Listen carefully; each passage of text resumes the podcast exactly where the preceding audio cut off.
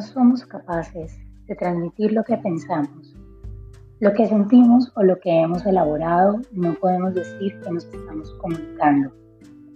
¿Cuántas veces has estado preguntándote por qué no consigues que los demás te entiendan?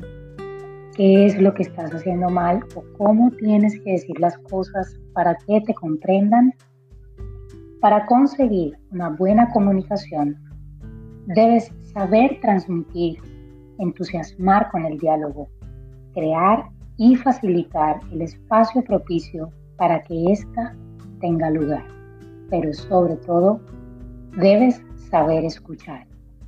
Aprende a comunicarte mejor, tanto contigo mismo como con los que te rodean. Es importante distinguir, no confundir y no manipular deliberadamente, aparentando comunicar cuando lo que en realidad se busca es influir o vender. No hay nada como la comunicación consciente que nos permite volver a conectarnos con nosotros mismos y con los demás por medio de una comunicación empática, honesta y generativa de acciones colaboradoras.